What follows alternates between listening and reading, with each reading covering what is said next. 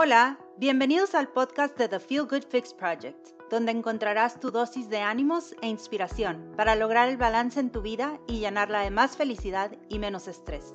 Yo soy tu host, Daniela, una persona que como tú está en constante búsqueda de conocimientos que nos permitan fluir y disfrutar. Para empaparte más de todo lo que encuentras aquí, te invito a acompañarme en mi blog y redes.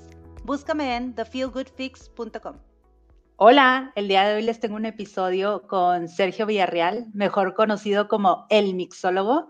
Sergio no solamente nos compartió su historia, sino que nos muestra un poco de cómo piensa, cómo funciona su mente y todas las conexiones que hace una persona tan creativa. De veras que fue una conversación fascinante y espero la disfrutes tanto como yo. Hola Sergio, ¿cómo estás? Muchas gracias por estar aquí hoy con nosotros. Encantado y agradecido por la invitación. Gracias, Dani. Ay, no, hombre, yo estoy encantada, Sergio. Es que, ¿sabes que En The Feel Good Fix Project nos encanta platicar de hobbies y me fascina ver cómo la gente vive los hobbies al 100 y se adueña de ellos y se convierte como en otra persona y pasan por una evolución súper interesante. Entonces, cuando pienso en The Feel Good Fix Project y este concepto de traer los hobbies a tu vida al 100, siempre pienso en ti. Y quisiera que el día de hoy como que nos compartieras toda esta evolución de Sergio desde pues que nos conocíamos nosotros en el colegio y vamos a ir platicando aquí toda la historia hasta que terminaste como mixólogo. Claro, ah. claro que sí, encantado, encantado. Pregunten lo que quieran, yo aquí estoy, libre. Perfecto, Sergio. Bueno, para los que nos están escuchando, Sergio y yo nos conocemos desde chiquitos. Del colegio estuvimos juntos desde pequeñitos hasta la prepa.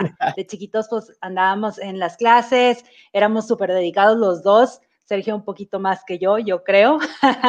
y luego como que en prepa y así, pues ya me tocó ver este lado como más creativo, Sergio, tuyo, que, que no me ha tocado verlo antes. Pero yo quiero saber, Sergio, cuando terminamos prepa y te conocíamos todos como el DJ de la generación, ¿no? El que siempre traía la última música, el que siempre nos presentaba las tendencias nuevas desde Europa, porque pues para los que nos escuchan y algunos a lo mejor que son más de nuestra edad saben que antes la música se tardaba horrores en llegar, ¿te acuerdas? Exacto. Uh, no, no, no. Yo siento que, que Spotify es eventualmente lo que hoy conocemos como nuestro canal universal, pero definitivamente antes era algo complicadísimo saber que estaba pegando en el Reino Unido o en España o en algún otro lugar en otro país donde sabes que inevitablemente iba a llegar aquí, pero era una cuestión como que de hacer ese scouting y ver cómo lo conseguíamos y multiplicarlo y e, era emocionante, ¿no? Esa curaduría, esa búsqueda, esa investigación, vamos a llamarlo así, eso es. Exacto, exacto. Y me acuerdo que te ibas tú a,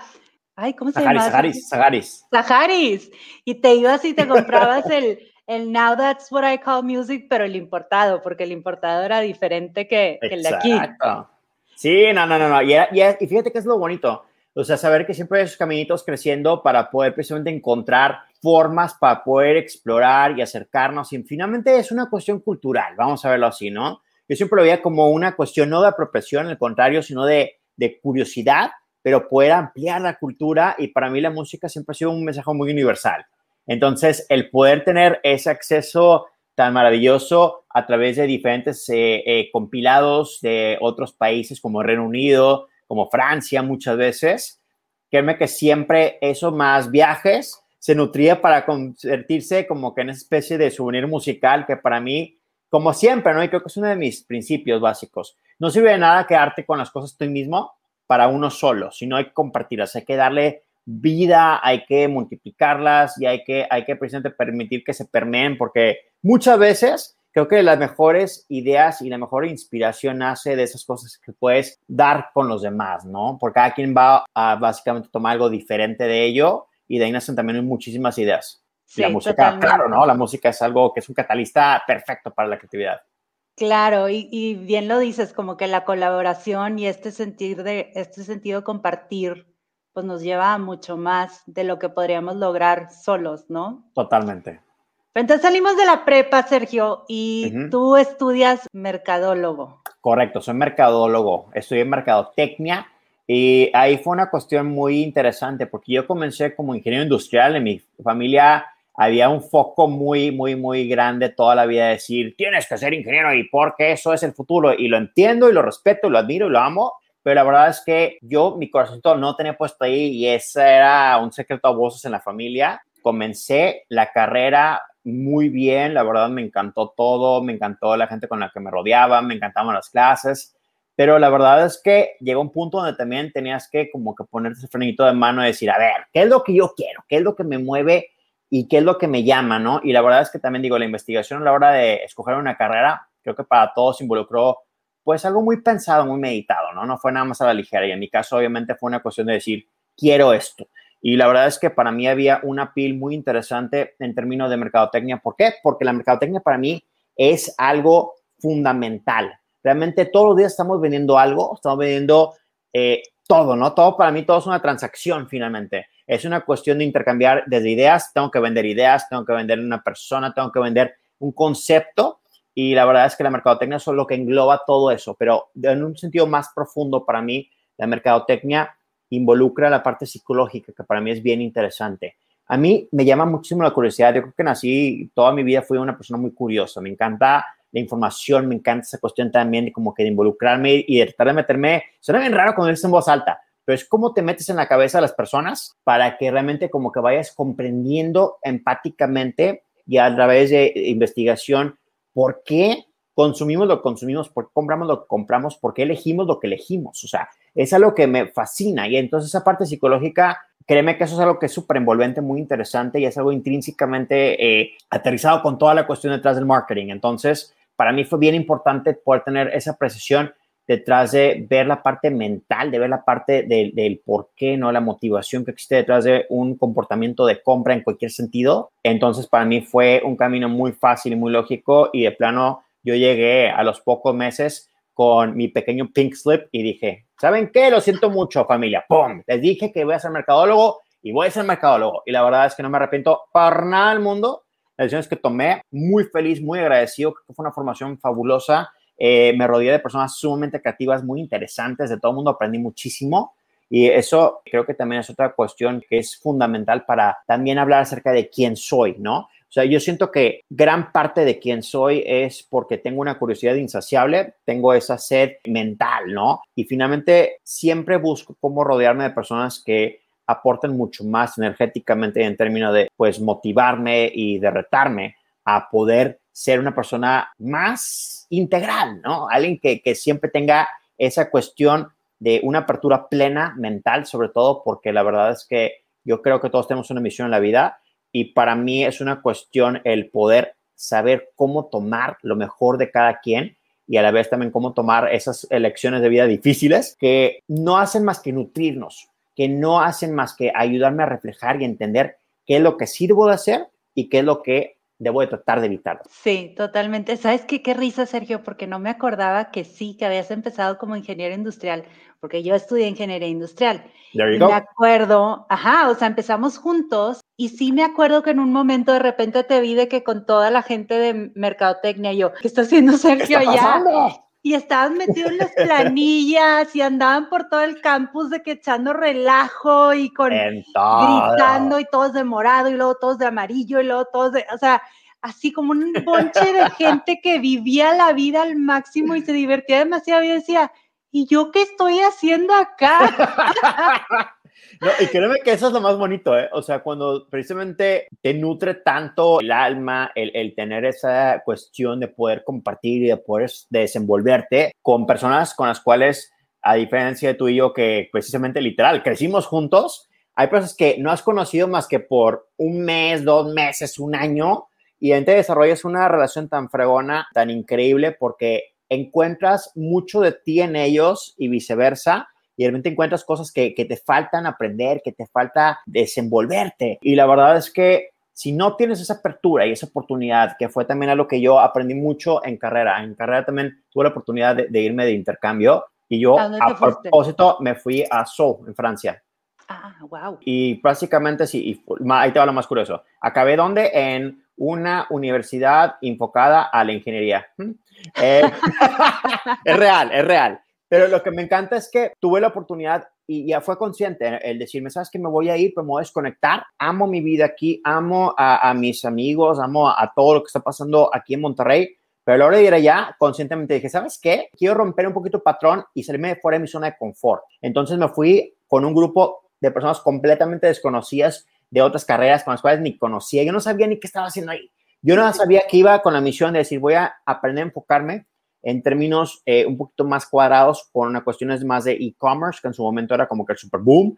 Entonces fue aprender mucho esa perspectiva y definitivamente irme a un país donde no tenía esa facilidad plena del el lenguaje. La verdad es que mi francés es terrible, más que ahora que nunca, no lo practico, pero la verdad es que fue algo que dije yo, ¿sabes qué? Necesitamos tener una oportunidad para poder crecer para poder romperlo, para poder buscar algo que sea diferente. Fue maravilloso, fue algo sumamente enriquecedor. Me divertí muchísimo, aprendí muchísimo. Fue también algo que te ayuda a nutrirte mucho. Y creo que es bien importante eso, ¿no? Tratar siempre de buscar algo que sea ciertamente en papel incómodo, porque te hace buscar cómo sacarlo adelante, ¿no? Y, no sé si es masoquismo o qué, pero de repente eh, es como una parte donde dices tú, tengo que hacer que funcione para mí y es una cuestión que también creo que ahora más que nunca resuena mucho porque tenemos que aprender a evolucionar, no adaptar, a evolucionarnos para que podamos precisamente saber cómo funcionar. Realmente creo que de repente se nos pierde de vista, deja tú la cuestión de tratar a una persona decente,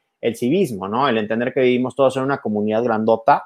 Entonces hay que saber cómo coexistir adecuadamente, bien y aportar. Sí, tienes toda la razón, esto de salirte como que de tu zona y abrir horizontes y aprender de ti, de cómo interactúas, valerte como persona, o sea, salirte de tus amistades, de tus grupitos, porque yo hice algo similar que tú en la carrera también cuando me fui a estudiar de intercambio, me fui igual con gente que no conocía. O sea, me acuerdo que era, pásame los mails de la gente que se va a ir conmigo y ahí comunicándote por mail que ni siquiera los conocías.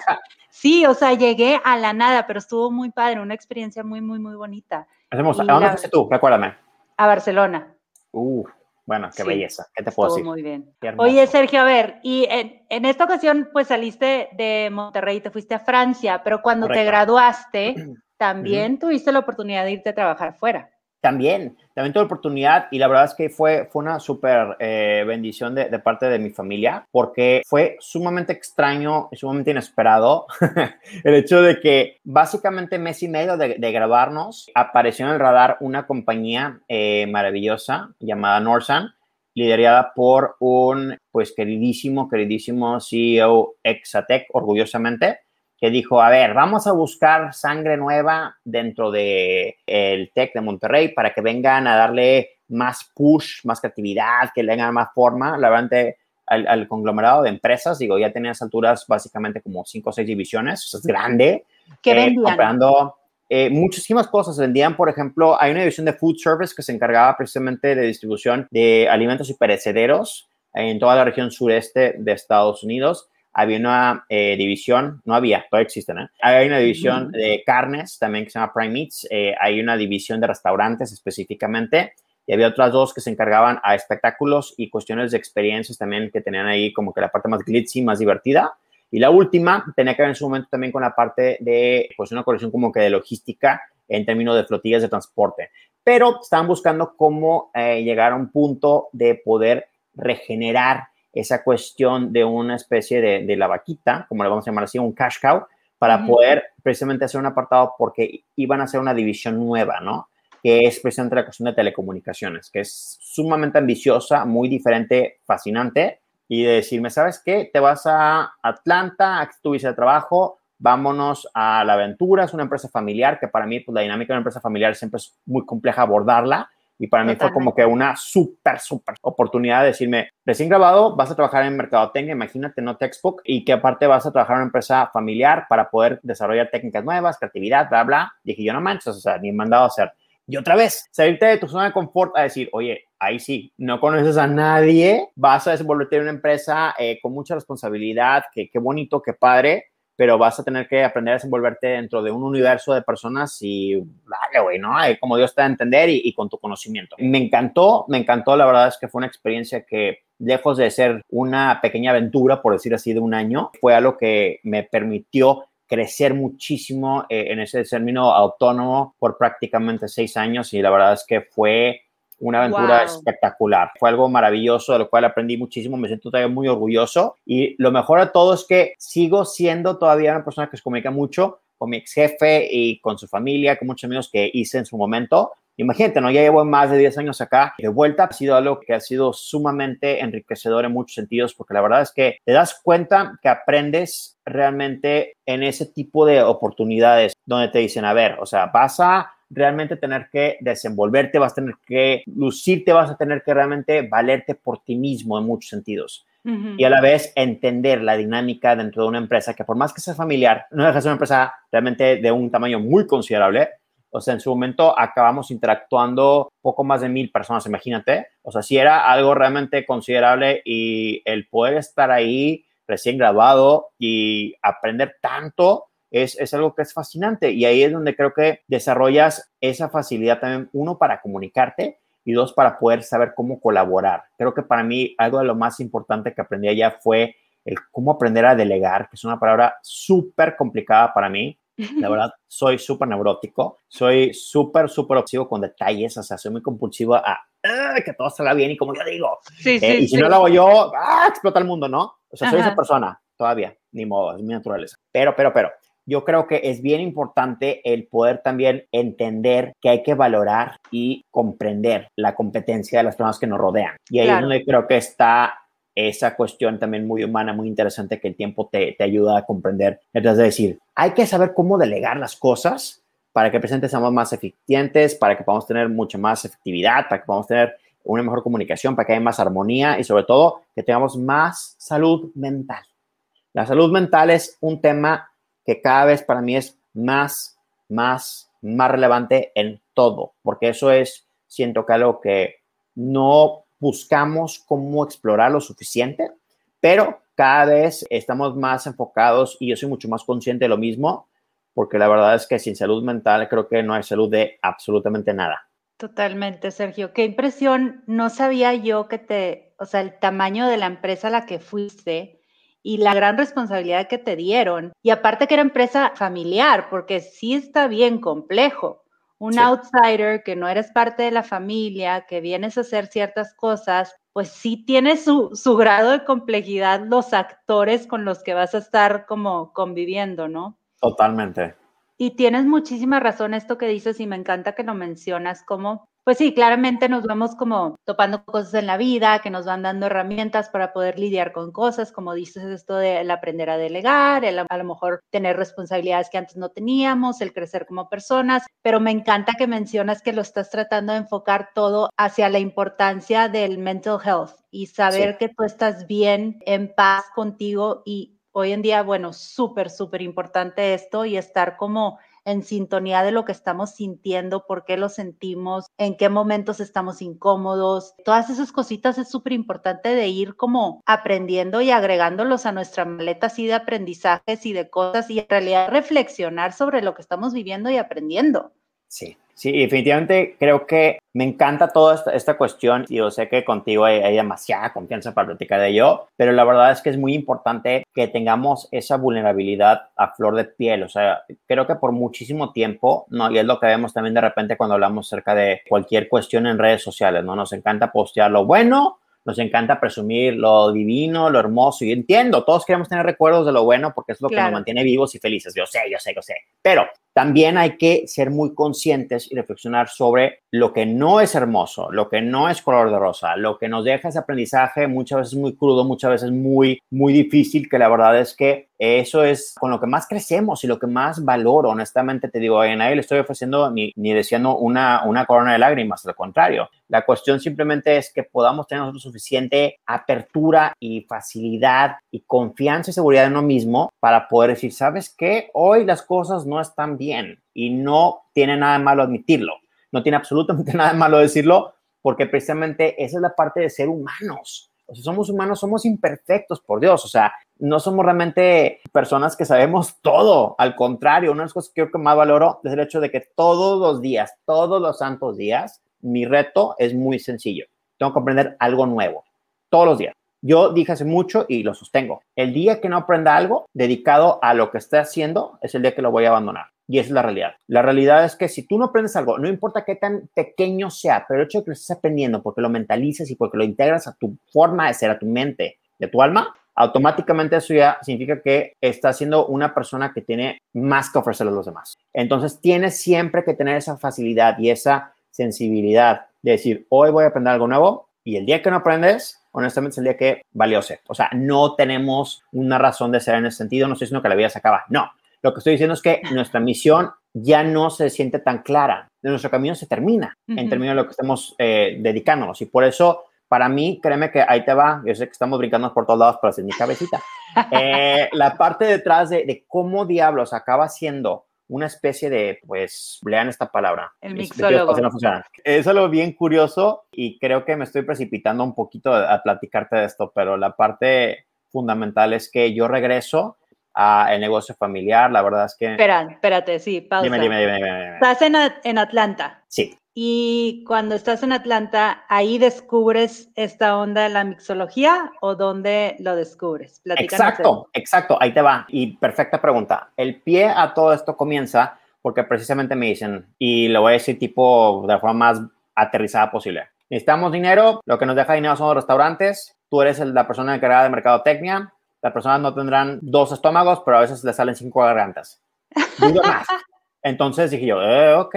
O sea, ¿cuál es el punto? Si tú quieres que alguien gaste más en un restaurante, es un ticket promedio mayor, por supuesto. ¿Y eso qué significa? Venderles más artículos. Los ítems que puedes vender, insisto, no son platos, pero sí son vasos. No me dejarán mentir. Muchos les va a caer el saco. Y no importa. Lo, lo, aquí lo, lo bonito es el hecho de saber que existen esas relaciones maravillosas con distribuidores, con etiquetas, con casas, con muchas marcas y productos que mes con mes veían esa facilidad para promover X etiqueta o alguna división específica y llegaban a decir, ok, aquí ese producto, véndelo yo. Ok, espérame, ¿qué está pasando?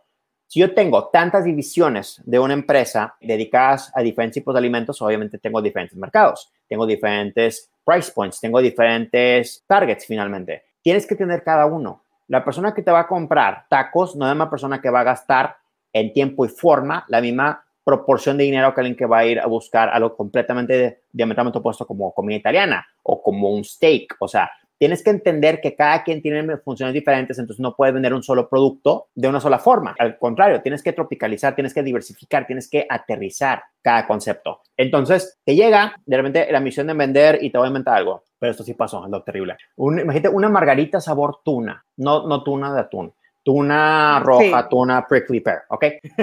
y entonces me dicen, tienes que vender esto y yo, ok, o sea, ¿por qué? ¿A qué sabe? ¿Cómo me lo van a comprar? Qué terrible, ¿no? O sea, yo tengo que ser persona básicamente que procesa el hecho de decir, hay un producto, aterrízalo. Tienes que entender las palabras, el mensaje, cómo comunicarlo, tener un precio atractivo, etcétera, ¿no? Y que funcione sobre todo a lo que es bien importante, que tenga una razón de ser, que tenga un propósito. Y en ese sentido, yo comenzaba primero diciendo, ok, vamos a ver en términos de operación cómo funciona, cómo se mueve, etcétera. Y yo pensaba que era un poquito más mágico y más sencillo, así tipo la varita mágica, ¿no? Ahí va, ¿no? No es cierto, nunca es cierto, porque requiere de neuronas, requiere de esa cuestión de poder aterrizarlo y encontrar un idioma que puedas hablar. La verdad es que tienes que tener, otra vez, la apertura mental suficiente y hablar con la gente que está realmente dedicada día a día para que te digan en buen feedback, retroalimentación, no nos encanta, digo que todos somos humanos y nos choca que nos digan lo que hacemos mal, ni modo, de eso aprendemos, pero hay que tener suficiente sensatez para preguntar y decir, oigan, ¿vamos bien o vamos mal? Y si vamos mal, díganos por qué, ¿no? ¿Qué, no, qué le dice el cliente final? Y entonces yo después de los tres meses me sentía perdidísimo, la verdad. Me sentía bien perdido, me sentía como que no sé qué estaba haciendo, no sé qué estaba diciendo. O sea, tú básicamente en este eh. momento tenías que empujar ciertos drinks, ciertas botellas, ciertas marcas. Ahí te va esta marca, véndela, ¿no? Como Dios te va a entender yo. Ok, ¿cómo? Eh, y pues obviamente no existe ese, ese modelo cookie cutter de decir, ahí va, es una forma de hacerlo y punto, ¿no? No existe. Tienes que aprender a aterrizar y hacer muy personalizadas las cosas, que en sí suena como un plan de superflojera, lo es. Pero es importantísimo y necesario el poder saber cómo adecuar el mensaje y por ende la parte psicológica, decir, cómo voy a abordar este segmento, este mercado, esto, esto, esto. Y finalmente me di cuenta de algo que es bien importante y es, es gran parte de quién soy y por qué soy como soy. que es el hecho de que estás hablando de restaurantes. A los restaurantes vas a comer, ¿sí? Tú estás buscando una experiencia global más fascinante. Obviamente vas a tomar algo. Te ponen un plato, al lado va a haber un vaso, va a haber una copa, invariablemente. Por supuesto. La cuestión es, ¿cómo haces que esa copa o ese vaso tengan sentido con lo que tienes en tu plato? Pues enfócate al plato. Entonces, para mí la cadena, imagínate, ¿no? La cadena de, de mandos era siempre terminando en el bar. Entonces te enfocabas en la barra. ¿Por qué? Porque ya es un restaurante y 25 veces de 10, ¿qué es lo primero que ves? La barra. Ves la barra, ves eso que está ahí, ves que está muy bonito, que pare, debe ser de todo. Operativamente, pues así debe ser, ¿no? No es como que esté un fogón en la cara, menos que esté en Benijana. Pero eh, si tú te vas a entender más allá de eso, el hecho de que estás enfocándote en el último eslabón de la cadena, porque es la parte precisamente de producción donde sale ya ese producto final, pues como todo buen proceso ingenieril, hay que irse para atrás hay que entender que precisamente ese blockchain o ese, o ese, o ese command es, origina en un solo lugar y ese lugar es la cocina. Hay que entender precisamente cuáles son los sabores, las presentaciones, los formatos y la razón de ser de la persona que está encargada detrás de crear ese alimento maravilloso, por más sencillo que sea. O sea, es cómo vas aterrizando esos sabores, esos aromas, esas cuestiones que se conectan en mapas finalmente sensoriales que te hacen entender y asociar este sabor con el sabor, esta nota con esta nota, esto con esto. Y esa parte de paralelos sensoriales es maravilloso, porque ya sabes que de repente una vainilla funciona con una nuez, ya sabes que una nota eh, afrutada en términos de, frutos secos o de alguna especie de mora va a funcionar perfectamente bien con una nota astringente. O sea, vas creando mapas bien raros y te juro que hasta que no me senté con las personas que estaban encargadas de la cocina, con los chefs ejecutivos, con otras personas, a preguntarles, oigan, quiero entender mejor su platillo y yo emprendí a ver las cosas en términos de elementos. Yo veo todo como listas, así veo las cosas. Entonces, la parte mental es elementos ya se asocian con elementos, colores se asocian con sabores, aromas se asocian con notas. O sea, ya vas viendo este mapa tan curioso y finalmente sí, es una parte creativa, pero es una parte muy lógica también. O sea, yo creo que las cosas que también he aprendido en términos de esto es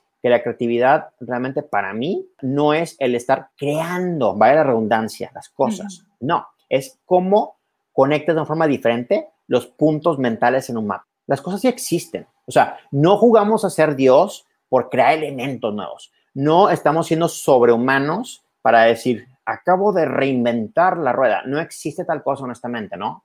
And it's not the fittest. No es decir, no se puede. No. Es simplemente decir, entiende que todo ya existe, pero la parte interesante, la parte innovadora y la parte sorprendente es cómo lo presentas de forma diferente, que tenga sentido, que tenga razón de ser. Y ahí es donde empecé a, asociar el hecho de que existían muchas formas de expresar algo líquido en base a la gastronomía. Y por ende, existe esa denominación tan absurda y ridícula y mágica que Limpi me dijo, sí, señor, sí puedes, que es la cuestión de cómo describo mi trabajo. Yo soy un consultor gastrolíquido. Me encanta hablar de la gastronomía en términos líquidos. Me encanta la licuraduría, palabra terriblemente complicada, pero que habla acerca de la curaduría, la selección de elementos líquidos, ¿no? No tiene nada que ver con licor, no tiene nada que ver con alcohol. Es cómo eliges la parte líquida para que se exprese en términos gastronómicos y que tengas una experiencia que globalmente sea mucho más enriquecedora.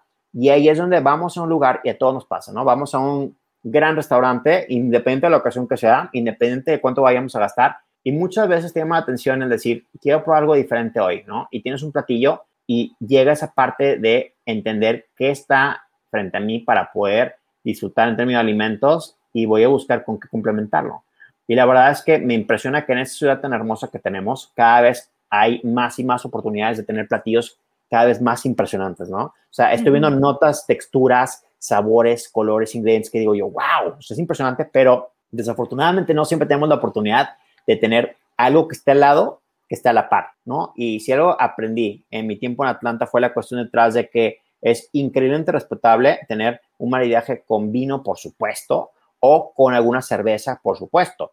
Pero cuando logras entender que los conceptos que están en un plato también se pueden extrapolar a un vaso o a una copa para que tenga, vamos a decirlo muy burdamente, más ondita, que tenga una razón de ser realmente para que funcione y que cuadre mejor esto con esto, pues realmente tomar ese paso extra para decir, vamos a agregarle algo que vaya a acentuar, algo que haga que sea más memorable. Mi alimento, hay que hacerlo. Hay que hacerlo porque realmente hay que aprovechar cada oportunidad que tengamos para disfrutar. Realmente los sabores hay que disfrutarlos en todos los sentidos. Hay gente que come por comer, qué pena, yo no soy uno de ellos. O sea, yo me siento y, realmente me desconecto y digo, a ver, denme, güey, yo quiero gozarlo, quiero disfrutarlo, quiero que mi paladar sea feliz, quiero que no abusemos de él. Hay sabores súper agresivos, hay que saber cómo nivelarlos. Todo en la vida es un balance, es muy cierto. Todo es un balance. Entonces hay que tener oportunidades para poder decir, oye, el alimento está muy intenso por acá, pues no vas a competir con una vida también igualmente intensa. Al contrario, que es algo que lo vaya a poder, pues, balancear o nivelar, porque recordemos que el paladar es uno,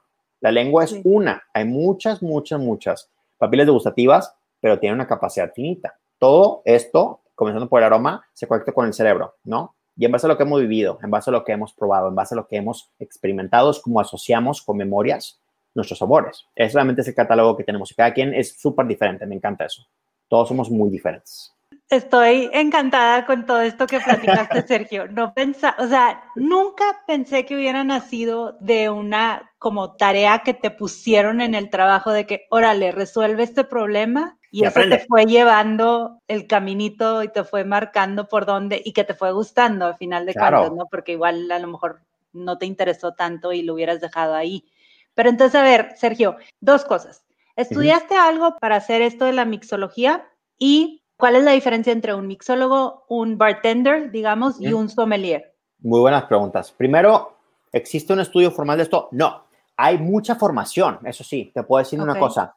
Existen certificaciones eh, por ejemplo, dentro del mundo de los espirituosos, dentro del mundo de los vinos, que complementa toda esta cuestión, que sí me he estado documentando muchísimo y he estado tomando para poder tener esos complementos, que finalmente son eso. Pero para mí es algo muy empírico. Es muy, muy, muy curioso que en el mundo de los destilados, a diferencia del mundo de los vinos, que es impresionantemente vasto y complejo, que es mucho más estructurado, existen formaciones profesionales para los sommeliers, que precisamente entienden esa parte que yo amo eh, dentro de el cómo exploramos la parte de los sentidos para poder clasificar correctamente el mundo de los vinos, que es fascinante. Los destilados son tan complejos y tan variados y tan crecientes, porque hasta la fecha sigo descubriendo categorías nuevas. O sea, imagínate, en el 2021 todavía hay cosas que dicen, es que no hay forma de clasificarlo porque es una variante tan particular y a veces dices tú, oye, pues es como un aguardiente, es como un, destilado de grano, ¿qué es? Y no sabes, ¿no? Y son cosas que, que seguimos aprendiendo entonces, sigue expandiendo y creciendo tanto esta presión de los destilados a nivel global que no hay todavía alguien que haya podido agarrar un lápiz para decir, hasta aquí está la marquita puesta, vamos a encerrarlo y entender que es todo esto. Pero sigue siendo algo muy nuevo. Exacto, es algo muy, muy, muy eh, variable. Entonces, es fascinante eso. Y creo que la gran diferencia entre uno, otro y otro, es decir, entre un sommelier que tiene una formación catedrática en términos de, la precisión de los vinos y cómo clasificarlos y cómo potencializarlos, contra alguien que trabaja en barra, que para mí es algo definitivamente muy admirable porque requiere de mucha estamina, requiere de mucha, mucha, mucha capacidad motriz y de esa eficiencia, que sin ella pues no funciona una barra en términos generales. Eso ya es un bartender, es una persona que está operativa detrás de una barra. Un mixólogo, eh, creo que es momento de que te confiese esto. No existe la palabra como tal. Y eso es lo que se me hace fascinante. No, no, no, no, no, no, no existe. Y, por eso me encanta que hablemos de, de, la mixología, porque es algo que puede sonar medio romántico. Pero la mixología es como ese amalgama curioso, es un constructo de ideas que todos tenemos respecto a qué es la mixología. Y, y creo que esa ambigüedad, esa curiosidad es divertidísima y yo aprovecho para ponerme la medalla de decir que me encanta promover siempre esa cuestión de la curiosidad ante todo y en todo, porque tenemos que seguir, insisto, explorando, descubriendo, nutriéndonos, de disfrutar, experimentar y otra vez la palabra que me encanta usar, cuestionar las cosas. Me encanta eso porque realmente como investigador, porque realmente me considero eso, un investigador. Yo siento que el decir que soy mixólogo es que yo estoy dando a entender que estoy trabajando con elementos líquidos, sí, y por eso lo gastrolíquido, por eso la licuraduría, como le quieran llamar.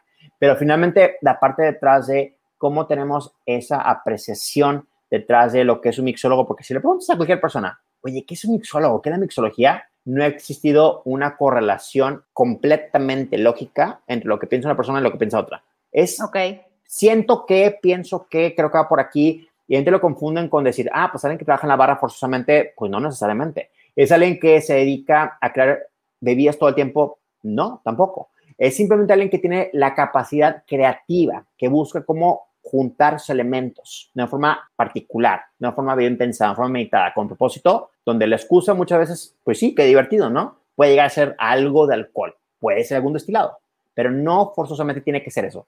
Es alguien que busca cómo expresar a través de un beso líquido una idea que puede reflejar un concepto, una marca, una imagen y por supuesto esa palabra que nos encanta usar más que nunca, una experiencia. Pero que también le vaya a dar una oportunidad de algo que también es súper importante, que es cómo puedes lograr empoderar a esa persona finalmente a decir, yo también puedo hacerlo. A mí me encanta decir que todos somos mixólogos y no lo digo burdamente, no lo digo por demeritar para nada esa parte. Al contrario, es el hecho de que, de que todos tenemos la capacidad para poder crear. Y es cierto, todos tenemos la capacidad para poder crear. El recordatorio que yo tengo entonces fielmente es decirle a todo el mundo, oigan, tómenselo cero serio. O sea, si yo soy mixólogo y me denomino mixólogo, consciente y diciéndoles, no existe ni la palabra, por favor. O sea, es un título que si quieren dárselo y ponérselo, curárselo, por favor háganlo. No es más que una oportunidad para poder decir, ¿sabes qué voy a crear? Porque al momento de crear, te estás dando el permiso de poder compartir. Y compartir es lo más poderoso que puedes hacer ahora. Aunque estemos separados, aunque estemos en dos lugares diferentes, aunque no podamos estar junto con todo el mundo que queremos tener ahorita, es impresionante cómo podemos lograr expresar nuestra forma de, decir un te quiero o un gracias o un estoy pensando en ti, que a través de algo tan increíblemente divertido y curioso como lo puede hacer una bebida. Y créeme que me sigue impresionando cómo ese vehículo cada vez es más y más presente porque de repente siento que estar cerrados o, o sentir que estamos en cuatro paredes todo el día llega la hora de, convivir con los demás, hacer una especie de sobremesa y muchas veces la forma perfecta de hacerlo es a través de decir, oigan, se me ocurrió hacerles hoy una bebida un poquito diferente y no estoy hablando acerca para nada de una procuración de, alcohol y otros elementos. No, simplemente el decir, yo pensé en ti y así como puedo llegar a cocinar algo maravilloso para ti, eh, aunque sea una quesadilla, pero que sea con amor, el poder crear una bebida que tenga un toquecito, que me haga recordar o pensar o expresarte porque sé que es tu cosa favorita en el mundo y tuviste un día de la patada,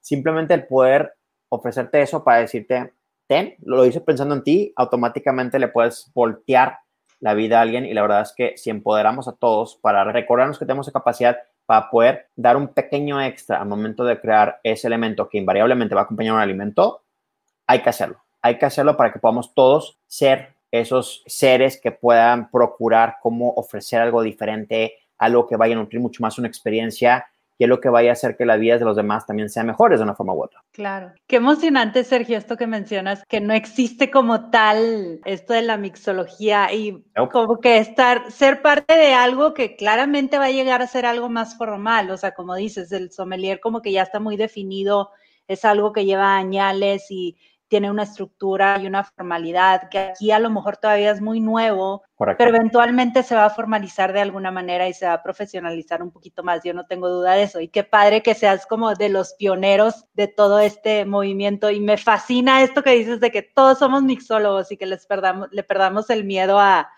inventar y a, crear, ¿no? Pero antes de seguir con tu historia, tú regresas a Monterrey, bueno, te presentan esta tarea que, claramente te encantó y, la llevaste muy bien. Entonces regresas a Monterrey eventualmente después de estar seis años fuera, que inicialmente habías dicho que era uno. Uno, casual. Extendió. extendió. Y bueno, yo me acuerdo cuando recién, creo que era recién cuando habías llegado a Monterrey, y hacías estas como fiestas y decías, voy a preparar un drink y tengo todos esos licores diferentes. Y a mí se me hacía increíble y decía, qué padre esto, Sergio, la onda que trae con estos drinks tan coquetos y diferentes. Entonces, platícanos, porque regresaste a Monterrey a cumplir con responsabilidades, ¿no? Exacto, exacto. Y, fíjate que, que, creo que todo pasa a su tiempo y por una razón. Y la verdad es que a esas alturas, cuando yo regresé, estaba listo para poder afrontar esa cuestión realmente ya de responsabilidades familiares y también haberme dado la oportunidad de, conocerme un poquito más, ¿no? De desarrollar este tipo de, habilidades, de sensibilidades y de también entender hasta dónde podía yo llegar como persona en términos de, de mi capacidad tanto creativa como líder. Llega una parte de ti donde también sientes que gracias a tu familia, gracias a apoyo continuo y gracias a, tanto amor y el trabajo de,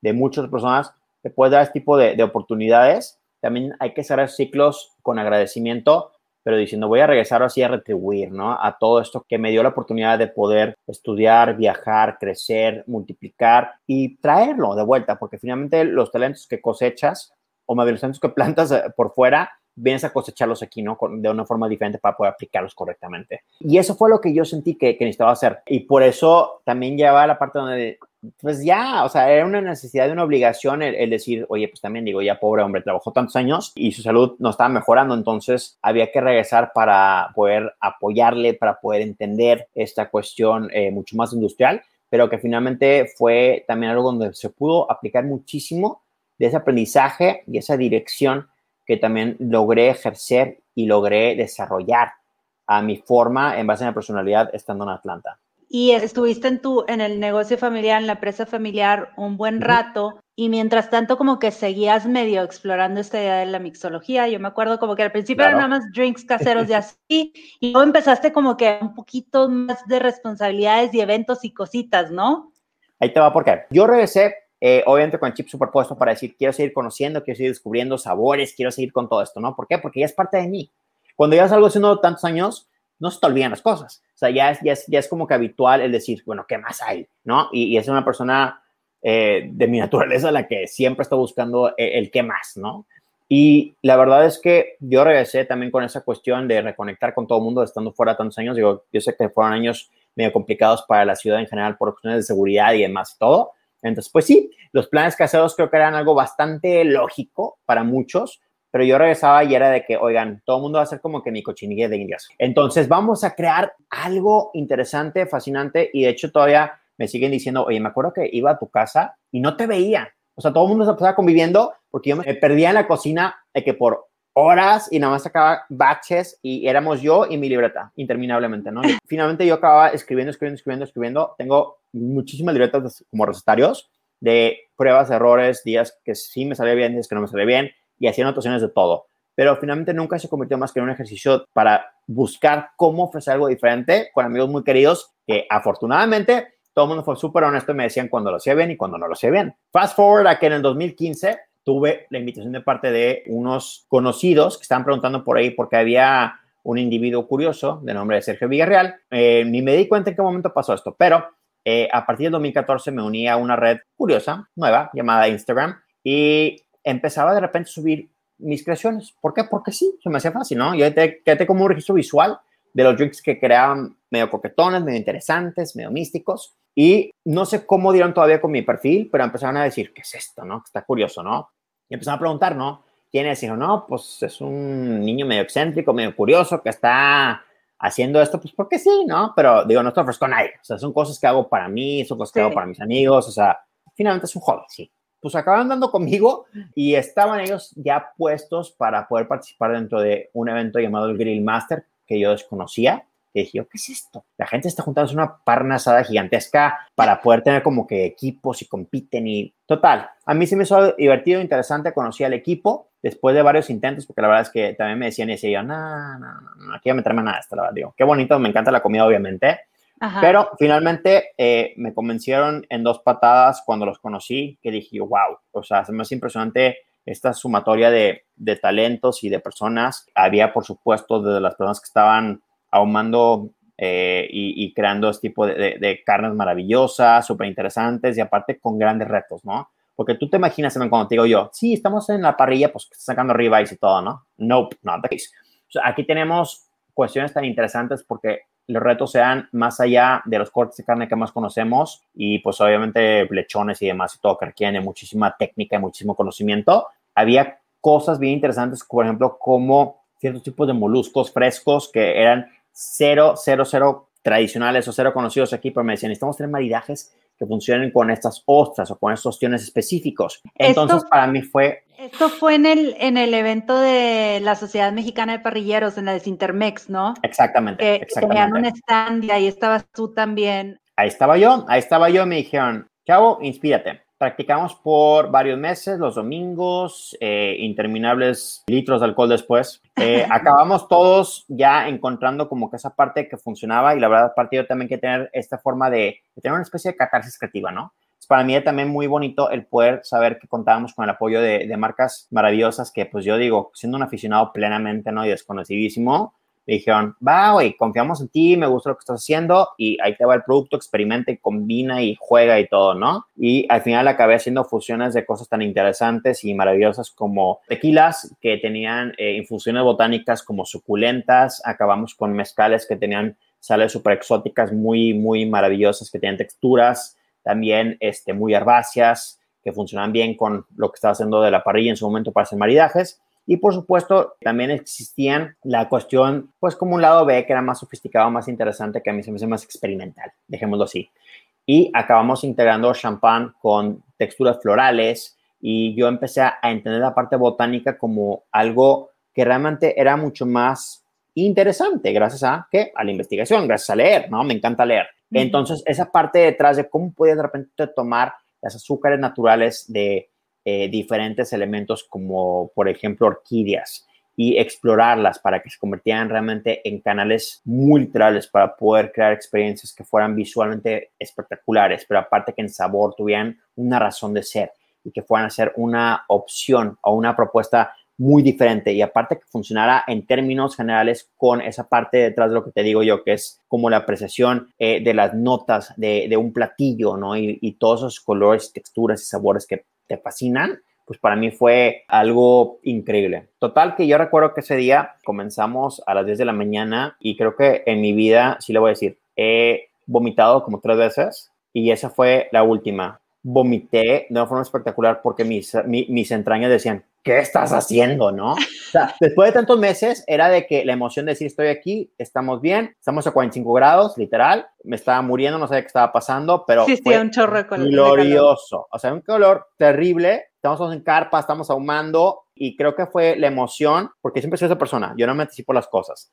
Yo cuando estoy, lo siento, lo vivo y lo expreso y esa fue la última vez que anímicamente mi cuerpo dijo, ¿qué está pasando contigo? Y fue una purga literal que me desaceleró la carga mental de decir, ok, planta tus pies, arráncate a lo que estás haciendo, a lo que sabes hacer y sobre todo sienta a las personas. Me encanta la energía. La energía es importantísima en todos los sentidos. Y dicho y hecho, fue un ejercicio muy empático, muy abierto, muy maravilloso donde tuvimos miles y miles y miles de personas maravillosas que estaban dispuestas a probar algo y descubrieron que había una persona ridícula que estaba eh, feliz y que a pesar de haber estado sirviéndole a unos jueces por un espacio de cinco minutos, sí, cinco minutos fue la preparación de tantos meses, después dije yo, ya estoy aquí, vénganse para acá. Y empecé a recibir personas en grupos pequeños porque sí, y la dinámica se armó sola. Y empezó a llamar la atención el hecho de que hubiera alguien que preguntaba, ¿a ti qué te gusta tomar? ¿Qué te gusta tomar? Sabores que te gusten, esto, esto, esto, y que en base a eso pudiera lograr como crear un mapa mental para decir, ahí va, entonces esta es la creación del momento, va, listo, disfruten, go, next. Wow, Sergio. Y fue un maratón, un maratón literal, donde ni me detuve ni a comer, ni fue al baño, nada. O sea, me acuerdo que fue un continuo como de unas ocho horas aproximadamente y estaba sacando y sacando y sacando y creando y creando y creando y eso fue la emoción y el gusto y el reflejo de la felicidad que te da y que te llena el saber que estás compartiendo correctamente algo que sabes que es memorable y que causa un impacto. Entonces, ese día,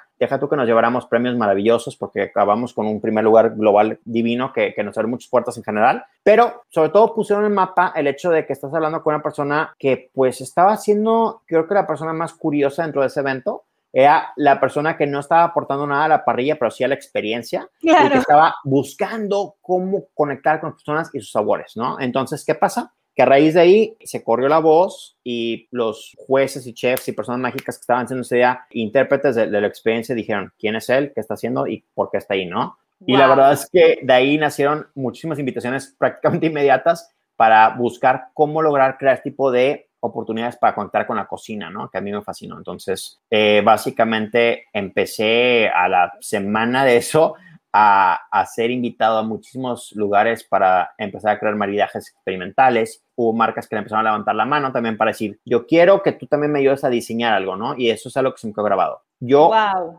diseño, diseño ese tipo de opciones y oportunidades para que la gente pueda disfrutar que todo el mundo pueda lograr expresarse, que todo el mundo pueda lograr conectar, porque finalmente yo proveo de herramientas a todo el mundo. ¿Para qué? Para que todos seamos mixólogos, sí, en el sentido de que todos podamos generar una forma específica de poder comunicar qué es lo que siento yo y qué es lo que yo quiero que tú puedas disfrutar de mi cosecha, de mi autoría, y no porque lo dijera una persona, al contrario, sino porque yo, independiente de quién sea, tengo esos sabores disponibles y yo puedo jugar con ellos, puedo experimentar con ellos y puedo construir con ellos para poder decir algo muy particular a mi manera y que sea personalizado para que el presidente pueda multiplicar y perpetuar ese disfrute con los demás. Oye, Sergio, a ver, entonces eh, estoy así como, como impactada con todo lo que nos estás platicando. Esto de la Sociedad Mexicana de Parrilleros, del, del evento este que hubo un Intermex súper grande, para los que no son de Monterrey, a lo mejor no, no conocen este evento, pero es un evento que se hace, Inmenso. que, ajá, que todo mundo asa la carne que quiera y vas y pruebas y es delicioso todo. En este evento eh, fue en el 2014, 2013, 2014, ¿no? Fue 2015, 2015. 2015. Ahí... Sí, sí. ¿Cuánto tiempo lleva? O sea, porque yo lo veo así como lo platicas, fue como tu graduación, tu examen Sí. final tu- o, o tu introducción al mundo. O sea, ¿cuánto tiempo llevabas antes preparando drinks, haciendo cosas, no? Cinco años. O sea, de vuelta, llevaba cinco años preparando, jugando, quitando, poniendo, experimentando. Aquí en Monterrey llevaba cinco años y a mi manera y en mi casa y mi trinchera y con mis amigos y, y gente de súper confianza. Pero la verdad es Claro. que sí, sí, me- o sea, nunca me habían dicho sí, ¿eh? Bien, definitivamente. Sí, sí, fue mi graduación. Fue mi graduación y, y creo que fue, fue una mini maestría eh, rápida porque la verdad es que sí fue mi debut ante la sociedad. Creo que lo que más, más agradezco es un tipo de oportunidades que, pues date cuenta que la vida siempre te ofrece ese tipo de cuestiones que muchas parecen inexplicables, pero lo dijiste perfecto y creo que, que, que me, me está reflejando. ¿eh? O sea, mi, mi reflexión en este sentido es el hecho de que llevaba años preparándome de una forma u otra, sí, tienes toda la razón, y de repente se alinearon los astros para que estuviera dentro de este evento que yo no tenía idea cómo iba a ejecutar y acabé simplemente pues dejándome llevar por el momento y de ahí, ¡pum!, se prendió una chispa, ¿no? Entonces salieron muchas oportunidades. Creo que ahí fue la clave, eso que dices, que, que llegaste a lo mejor bien nervioso, con mucho, a lo mejor tensión por el evento, dices que llevas Ujú. meses preparándote. Pasan ese, ese ratito, esos cinco minutos y dices, ¡boom! Ya, voy a disfrutar, voy a aprovechar que estoy aquí, I'm gonna have ¿Ya fun, vamos Sí. a mezclar, vamos a atender a gente, vamos a convivir con la gente, que es lo que te gusta hacer. Exacto. Y yo creo que eso te abrió las puertas, enseñar tu verdadero yo a la gente y, y como que, que la gente vea que lo disfrutes tanto, Sergio, porque tú lo disfrutas tanto, entonces lo contagias. Eso. Y es que eso creo que es lo más bonito que puedas tener, ¿no? Y repito, la vida a lo mejor no podrá ser perfecta, no podrá ser hermoso, no podrá ser predecible. Y de repente siento que hasta tenemos el mundo como que tan descontrolado que decimos, ¿qué está pasando? Pero cuando tú tienes la oportunidad de entender que tienes un vaso, que tienes elementos, herramientas, todo esto a la mano y que tienes a alguien que te está guiando, que muy neuróticamente, tras bambalinas, preparó todo para ti, pero que a la hora de la hora dice, yo como Sergio ya me siento tranquilo y confiado de decir, voy a palomear eso porque yo hice todo a mi manera y como quise y te lo presento, pero el soltar ese control creativo para que alguien diga, ok, se puede estar cayendo todo el mundo a mi alrededor, pero yo tengo el control absoluto sobre este vaso, esta copa, este espacio, esto es mío, y que puedas tener ese microcosmos frente a ti para que tú puedas elegir, decidir y crear y darle esa razón de ser a ese vasito y que pueda ser la idea que te planta la semilla para que diga yo, sigue mejorándolo, sigue multiplicándolo, sigue compartiéndolo. Creo que esa es la misión tan bonita y tan extenuante que puede existir porque ese pequeño momento de catarsis, ese momento de desestrés, ese momento de poder lograr tener un poco de algo tangible frente a ti y que digas, wow, es mío, eso automáticamente creo que se transfiere en, en una oportunidad increíble que la verdad es que a mí me hubiera gustado que me lo hubieran dado hace mucho o creciendo y, y no se da. O sea, no se da mucho, pero para mí esa es la definición de una experiencia, que tú Claro. puedas involucrarte y conectar y que puedas pensar, cuestionar y definir qué es lo que a mí me gusta dentro de esto para poder decir finalmente, si el mixólogo me dijo que yo puedo crear y yo me doy cuenta que con mis manitas estoy creando algo a mi manera, con mi gusto, mi usanza y en mis pasos, en mi ritmo, pues efectivamente, ¿no? ¿Qué forma más certera de no decírtelo, de demostrarte que todos somos mixólogos? Claro, sí, sí.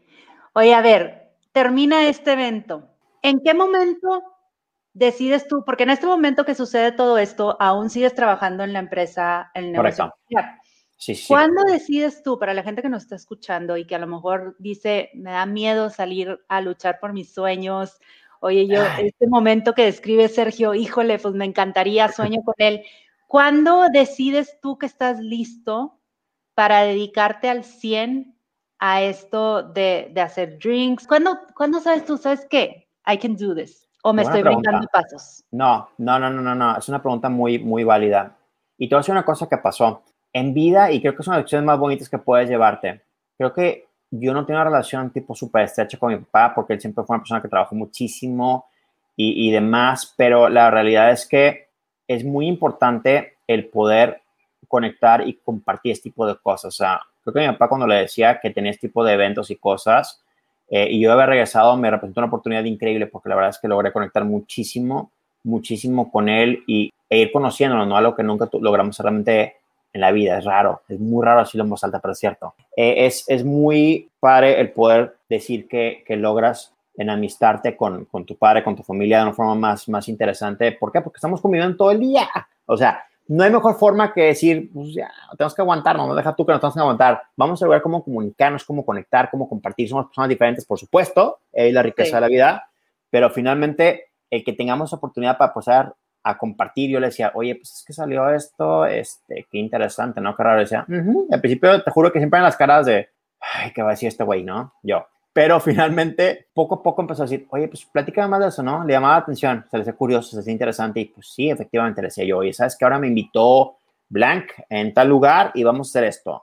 O vamos a develar una galería de arte, o vamos a develar este tipo de oportunidades porque hay una agencia de coches que tiene la presentación de que sabe qué y es conceptualízalo y aterrízalo y busque cómo crear esa formulación del branding finalmente, ¿no? Como mercadólogo, cómo vas a potencializar o comunicar esta marca a través de una creación líquida. Va, ¿no? Es que sabes que también vivimos en una ciudad donde nos encanta hacer eventos y nos encanta este, estar inventando y cómo le llamamos la atención a la gente y qué podemos hacer de nuevo. Entonces, todo esto, el concepto de, de, inventar un drink para el evento, oye, pues eso lo llevas a otro nivel, ¿no? Claro, claro, y es, y es maravilloso porque los, los drinks te despiertan los sentidos. Los drinks son algo que se ve, que se siente, que se escucha. O sea, es algo que realmente involucra muchos, muchos, muchos cuestiones de características fascinantes que nos permite poder potencializarlas para cualquier cuestión que se requiera, ¿no? Y es, eso definitivamente es algo que, que, es cierto, pasa en Monterrey, pasa mucho en Monterrey. Entonces, le presentabas este concepto a tu papá, te, empezaba a escuchar como que le empezaba a dar un poco de curiosidad lo que estabas haciendo. ¿Y qué pasó después? Platícame. Fíjate que, que en vida es bien padre cuando de repente de ser como que la persona que más decía, ¿qué hago? A convertirse en alguien que se emocionaba, porque pasó, ¿eh? Con, con el paso de, de, los meses.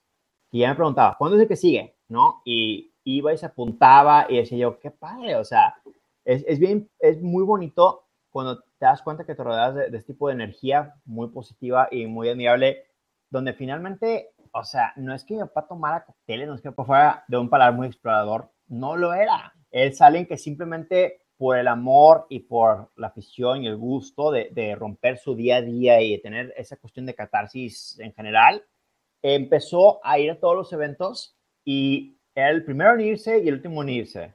No, el primero en llegar más bien el último en irse. sí. Y, y sí, suena muy raro eso. Pero él solito me dijo, ¿sabes qué? Empecé a, a reflexionar de repente y, y, pasó con el paso de los meses. Se sentaba y veía a las mesas y me veía a mí ir a platicar, porque la gente es muy curiosa y me encanta eso, ¿no? Eh, que decían, ¿qué es esto? Y preguntabas y decía, me decía, te veo a ti, veo a las personas, veo cómo preguntan, veo cómo disfrutan, veo cómo comparten, veo cómo les llamas y, y se despierta, ¿no? A cierto punto la curiosidad, porque estás ofreciendo algo diferente y es sumamente maravilloso y lograr impactar a la vida de alguien, aunque sea por algo que para muchos puede ser tan banal como decir, está preparándole una bebida, ¿no? Pero el hecho de poder hacerlo, de tener la oportunidad de, servirlo, de presentarlo, de que sea algo diferente y que automáticamente sea algo memorable para los demás, él se daba cuenta. Él se daba cuenta y me decía, es que es lo que debes de hacer. O sea, debes de enfocarte a crear este tipo de oportunidades para las personas porque nunca sabes cómo vas a poder impactar en forma positiva a un perfecto extraño, honestamente, si no le das ese vehículo o esa oportunidad para que realmente puedan disfrutar y que muchas puedan compartir. Me pasaba también en muchos talleres que empezamos a dar en el Museo eh, Marco, que es divino. Y imagínate, el poder tener la oportunidad de trabajar con marcas maravillosas que me dan la libertad para poder decir, vamos a diseñar una experiencia, pero ahora enfocada al arte. Y el museo me decía, ven, explora, experimenta, ve una exhibición, entiende los orígenes del artista, eh, los matices que tiene, colores, etcétera. Y todo eso hacer como que un sumatorio de esos conceptos para poder desarrollarlo y aterrizarlo con la cocina de un museo es el abrir los sentidos para que pueda ser una experiencia literalmente de poder crear, de plasmar esos sabores que tengan sentido con los alimentos, que tengan sentido con el arte, que tengan sentido con esos reflejos, pero que finalmente sean algo que se comparte. Me tocaban muchísimas parejas que iban y ni modo, o sea, había días que te das cuenta que la gente llegaba nefastiada por alguna razón, independiente de el estar ahí, al contrario, ¿no? Ni modo, tuvieron un día malo y te das cuenta luego, luego. Pero que con el paso del tiempo, estando ahí y estando en, precisamente en un espacio donde siempre digo yo, aquí no estamos juzgando, no estamos poniendo parámetros, no estamos poniendo ninguna regla más que él, déjate llevar. Entiende y aplícate el saber que yo puedo proveer este tipo de espacios gracias al arte, gracias al foro, gracias a la comida, gracias a los elementos, gracias a las marcas, pero que bajo mi guía se pudiera expresar cada quien y que se abriera una nueva canal de comunicación entre dos personas y muchas veces entre extraños que acaban siendo amigos, que también pasa, es súper, súper enriquecedor y créeme que eso es lo que más me nutre porque finalmente estás ofreciendo algo que es irrepetible, algo que es muy humano, algo que es muy, híjole, es, es algo que es sumamente trascendental, pienso yo. El poder decir, vienes a crear, pero vienes a compartir, vienes a expresar y te comunicas, muchas veces lo malo que pasa en el día se te olvida. Y no estoy hablando de la presencia del alcohol, no, ¿eh? el alcohol es un catalizador social, definitivo, pero no es porque estés bajo los efectos de nada, es porque simplemente te permite abrirte, te permite tener esa oportunidad para poder ser más vulnerable, pero a la vez tener mucha más facilidad para poder conectar con los demás. Y es algo que es increíble. Y es este tema también del estar en presente y estar donde estás. Entonces, a lo mejor si tuviste un día malo, el hecho de que te estás conectando con esta experiencia, el que tienes que usar tus sentidos, el olfato, el sabor, la vista, de que los colores, las infusiones, pues es como que una, una manera de olvidarte de lo que pasó hace rato y estar presente con lo de ahorita. Exactamente, y ahí es donde creo que se desconecte, permite reconectar. Oye, Sergio, bueno, ¿y cuando das el leap y dices, ya, voy a hacer esto al 100?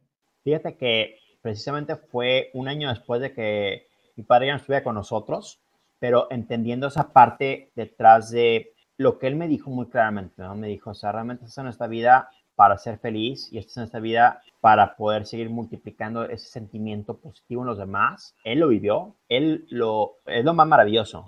O sea, insisto, que, que en persona y en vida me dijo, eso es lo que debe estar haciendo, poder cosechar ese tipo de, de, de sentimientos en las personas a través de este tipo de, de evidencias, finalmente es algo que debes de hacer. Y te juro que no hay cosa más poderosa, pienso yo, que el hecho de que alguien que te ve en el día a día, que te ve desenvolverte, crecer, nutrir, que te ve comunicar, que te diga de plano, ¿no? O sea, más literal no puede ser.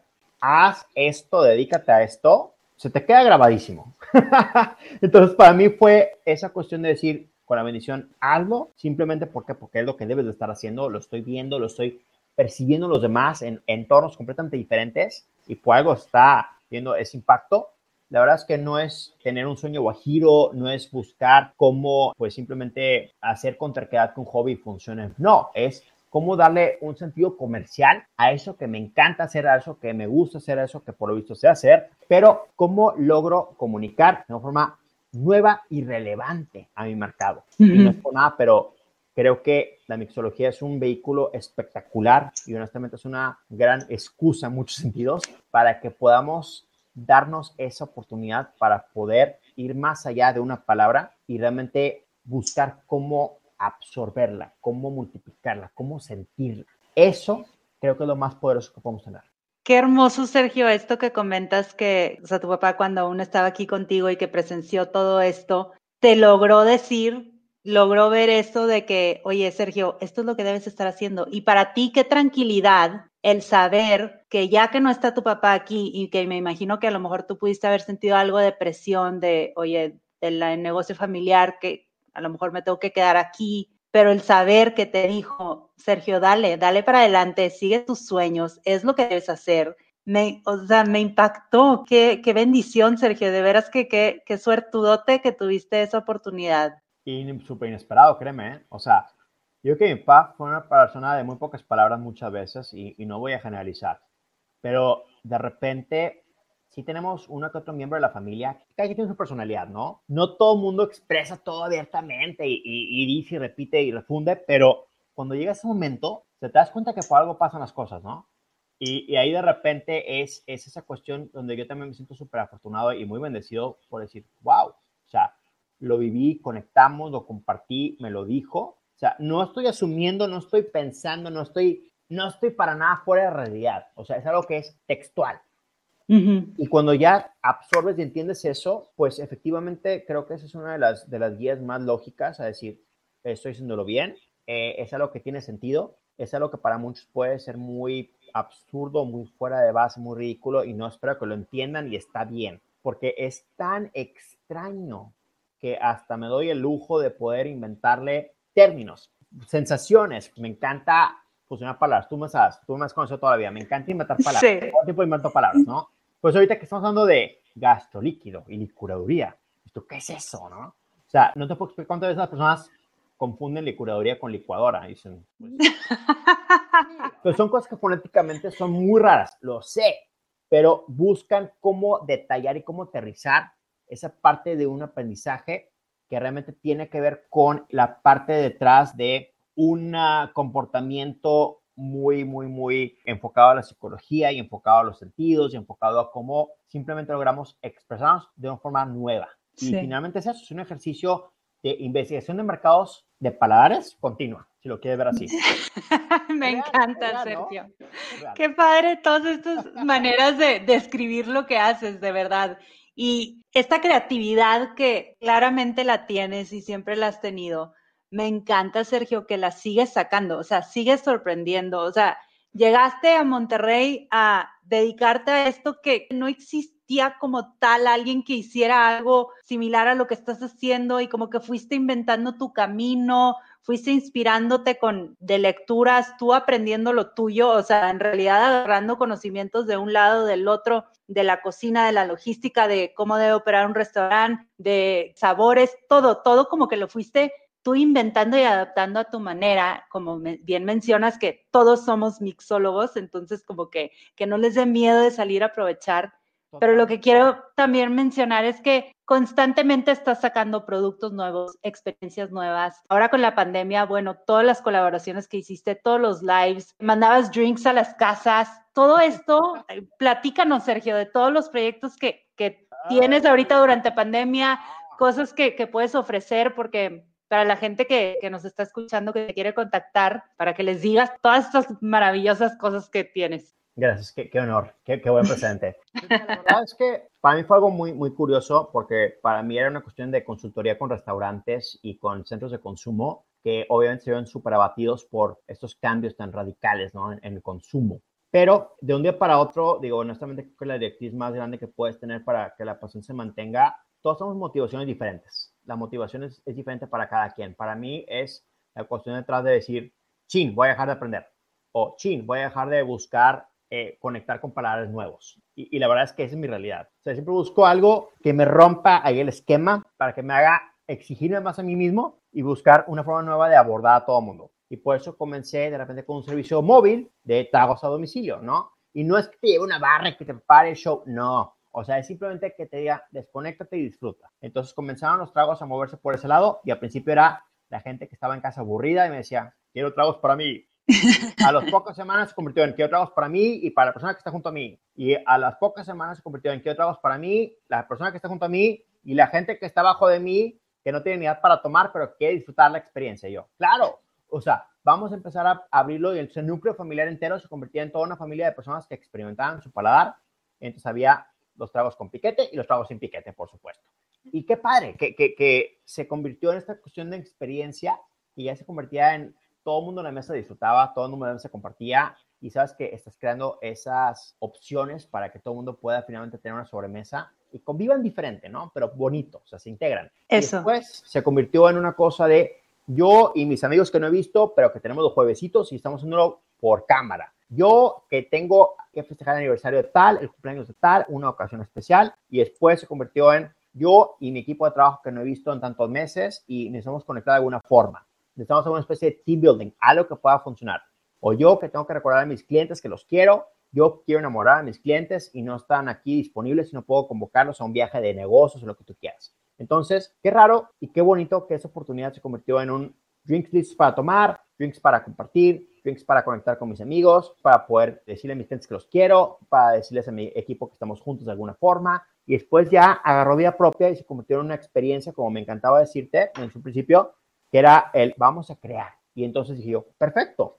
O sea, no es nada más el que esté listo para ti, sino en el yo también quiero poder darle mi toque personal. Y ahí es donde nacen las experiencias otra vez, pero así en un formato virtual. Buenísimo. Una cuestión de te mando un kit que tenga el brandeo de la caja, que digas mi compañía, esto quiero expresar. Ahí te va todo, te conectas. Yo me conecto por la camarita, los saludo a todos, pero platicamos detrás de qué es lo que tiene el kit y cómo vamos a explorar los sabores. Porque es una experiencia real cuando ya involucras esa parte detrás de cuestionar. Tengo opciones frente a ti, aquí está todo, todo el mundo tiene lo mismo frente a sí mismo en su casita, pero cada quien es diferente. No puedo dejar de recalcar eso. Es el hecho de que cada quien tenga un paladar que tenga una afinidad diferente. A alguien le gusta algo un poquito más dulce, a alguien le gusta algo un poco más picante, a alguien le gusta un poco más ácido. En fin, las oportunidades son inmensas. Es esa particularidad la que me encanta siempre explotar, el hecho de que todos tenemos la capacidad para poder afinar a nuestro gusto. Todos tenemos la capacidad para poder entender qué es lo que mi paladar me dice. Esta es mi bebida, es como me gusta a mí disfrutarlo y va a ser completamente diferente al de él, al de ella, al de ella, ¿no?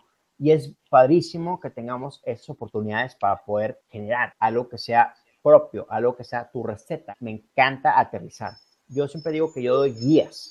Yo soy una guía, yo doy sugerencias. Yo creo que va por aquí. Te pongo las cosas sobre la mesa, te las pongo en plato, te hago todo el trabajo para que lo tengas listo y que simplemente tu único trabajo sea el cuestionar y conectar esos puntos para que ese trago sea único, que sea una expresión, que sea tu firma, que sea tu creación, que sea a lo que tú quieras compartir decir al mundo, esto es mío, esto que yo creé y qué fascinante que puedas tomar eso como un punto de partida para que después puedas seguir multiplicándolo y haciendo más, más, más, más, más a tu manera y que puedas compartirlo con los demás. Me encanta, Sergio. Qué padre que estas experiencias las veas como algo de compartir, de crear, de soltarte, de permitir a la gente, quítate el miedo, hazlo, pruébalo, no pasa nada. Si no supo rico, haz otro drink, ¿no? Exacto, eso, eso, o sea, más que nada entender el concepto de que no hay que abordar las cosas con miedo, porque es tú, ¿qué hago? Y si me sale mal, pues ni modo, ¿no? O sea, ¿cómo aprendemos? O sea, aprendemos cosas realmente en base a ese trial and error,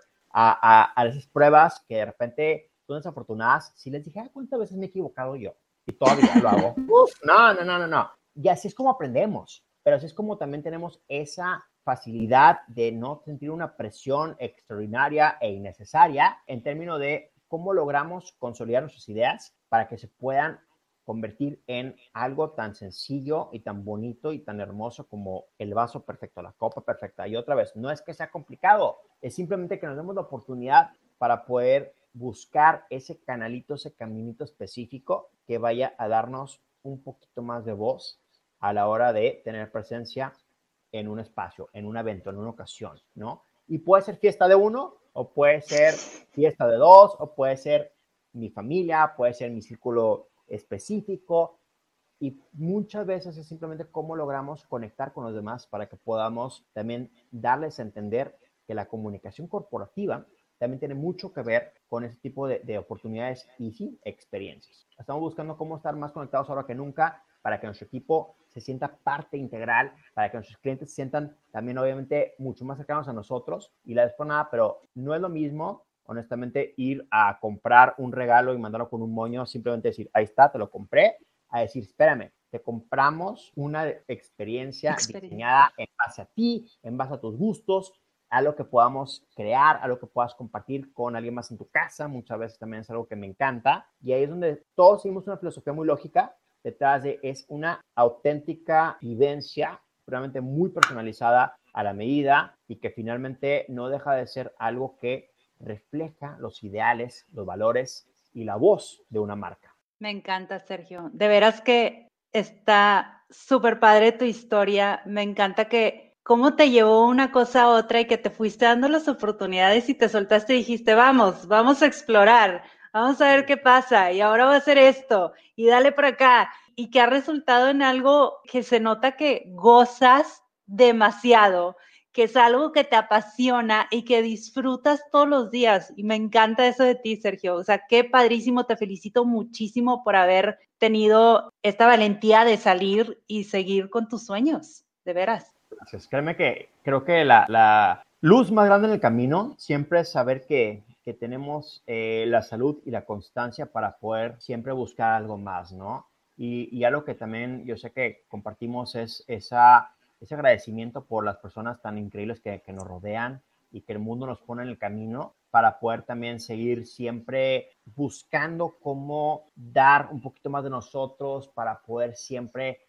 también no quedarnos en la zona de confort y romperla, ¿no? Creo que es bien importante siempre también tener esa conciencia detrás de cómo estamos buscando simplemente expresarnos de una forma diferente, de ofrecer algo que tenga sentido, o sea, de tener esa parte que no sea repetitiva, que no sea constante, que no sea cíclica, porque ahí es donde también digo, rompemos un poquito el encanto, ¿no? Sobre todo para nosotros, ¿no?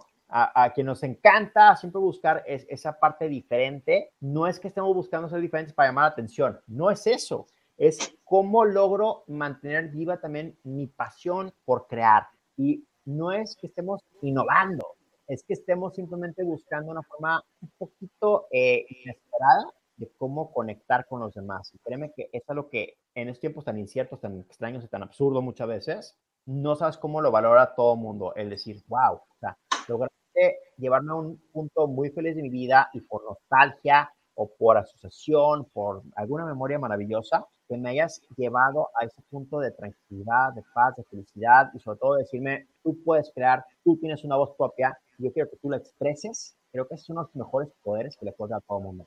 Totalmente, Sergio. Qué bonita manera de cerrar la conversación, me encantó. Vamos a pasar a nuestra última sección, cinco preguntas que le hago a todos, a todos mis invitados. ¿O hay algo más que quieras agregar? Simplemente le quiero decir a todo el mundo que todos tenemos esa capacidad para crear y para poder compartir. Entonces, nunca dejen de crear para compartir, sea lo que sea, sus ideas, sus proyectos, su visión. Créanme que no hay tal cosa como una idea mala, al contrario, las ideas agarran vida propia y evolucionan igual que nuestra forma de ser y nuestro desenvolvimiento en la sociedad. Entonces, nunca, nunca, nunca dejen de escribir sus ideas, de llevar ese registro, porque créanme que el día de mañana me ha pasado muchas veces. Escribo algo y ente regreso meses después, un año después, y le encuentro sentido. Entonces, lleven un registro de sus ideas, por favor, porque de repente que esas ideas millonarias aparecen de la nada, aparecen en la madrugada, aparecen en sueños, y hay que tenerlas a la mano para que sepamos cuándo van a convertirse en esa gran, gran idea que va a hacer que nuestra vida sea mucho más divertida. Como un pequeño paréntesis, Sergio antes subía a su Instagram cuando no era solamente mixología o a tu Facebook, no me acuerdo, tus notas y tu día en la libreta, ¿te acuerdas? En tu Moleskine con tu garabato de letra que tienes y yo todos los días te la chuleaba y todos los días te decía, Sergio, ¿para qué, pa qué mientes? O sea, eso, eso no dice nada, eso nada más es garabato, ¿no? nada más estás llenando la libreta por llenarla. No te culpo, no te culpo. kilómetros y kilómetros de tinta, de flechas, de ideas, de redondo. No, o sea, mis apuntes son una cosa horrendamente macabra, pero porque todo tiene que ver con cómo también asocio mis ideas y realmente te juro que, o sea, mi mundo es muy desorganizado mentalmente hablando. Pero de ahí es donde creo que nace esa especie de locura maravillosa que también permite que se conecten los puntos de formas inesperadas. Entonces, de repente, esta idea con esta idea, que son dos círculos de tal color, acaban siendo conectados y ¡pum! Eso se junta y es una idea que no se la flota hasta tres años después. Y sí pasa, pasa mucho. Sí, en todos los episodios agrego este, las notas de episodio en mi página de internet. Te voy a pedir, Sergio, si tienes por ahí algunas fotitos de tus notas, porque me encantaría compartirlas, porque me encantan, me encantan. Mucho gusto, con mucho gusto. Ya están más estructuradas hoy en día, pero definitivamente voy a meterme en los archivos para darte de las originales. Ándale, sí, sí, sí. Para que lo vean aquí la, la, gente que nos está escuchando. Bueno, ahora sí vamos a pasar a nuestra última sección de preguntas. Son cinco preguntitas súper puntuales. ¿Listo? Listo. Ok, agendas. Sabes que yo las amo. Yo sé que tú también amas las libretas.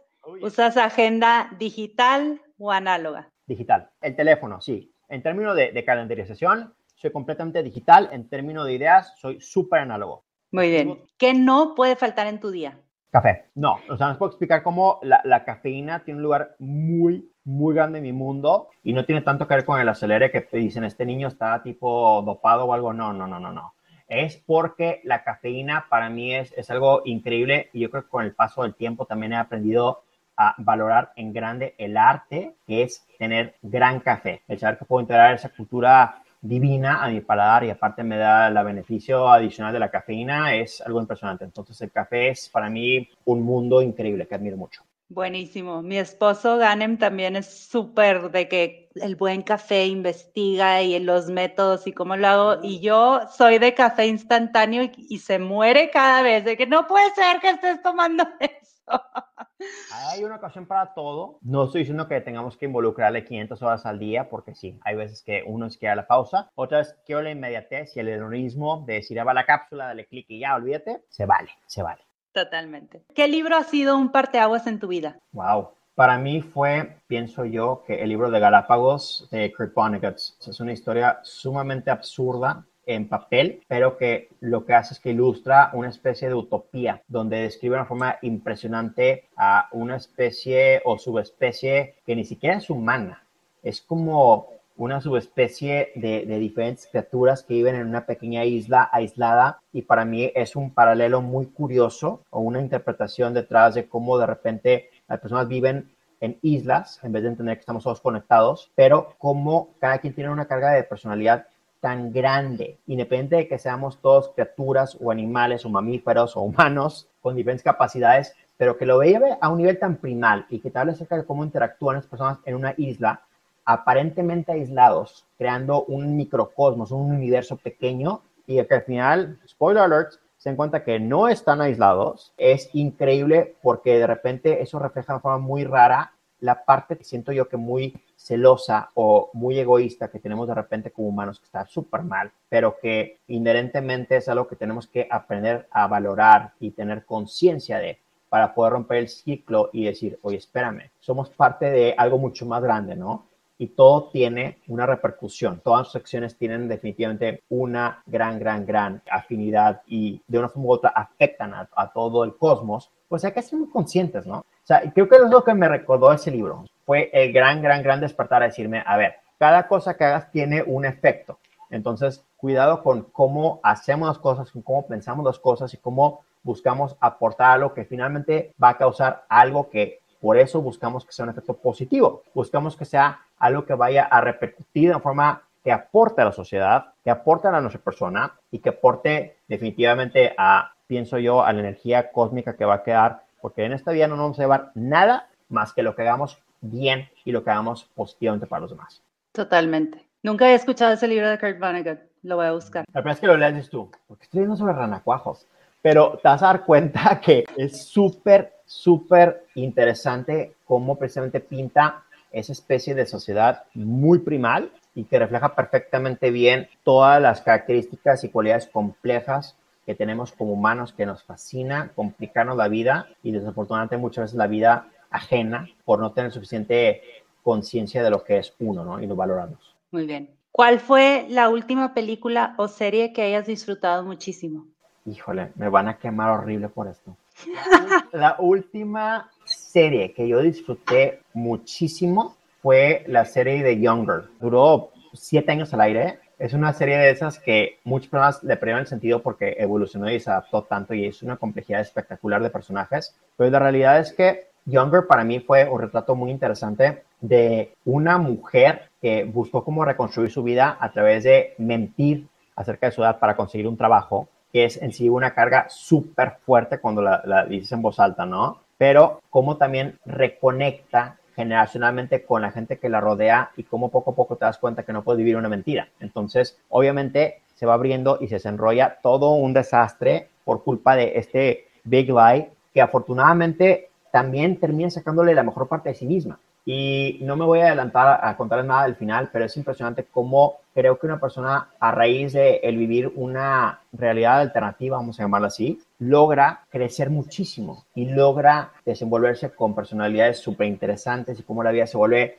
también algo tan interesante y tan curioso a través de, digamos, una especie de segunda vida, ¿no? O esa doble vida. Pero para mí, también me voy a atrever a decir que yo no estoy viendo una mentira, no es una falacia esto. Gran parte de lo que yo tenía con esa dualidad, por decir así, en su momento, trabajando de día en una empresa y de repente muchas veces en horarios pues un poquito curiosos, crean este tipo de cuestiones gastrolíquidas, fue fascinante tener de repente que sentir como que una doble vida, porque era una parte industrial y una parte como que de desenvolvimiento más interesante, pero de compartir esto creativo.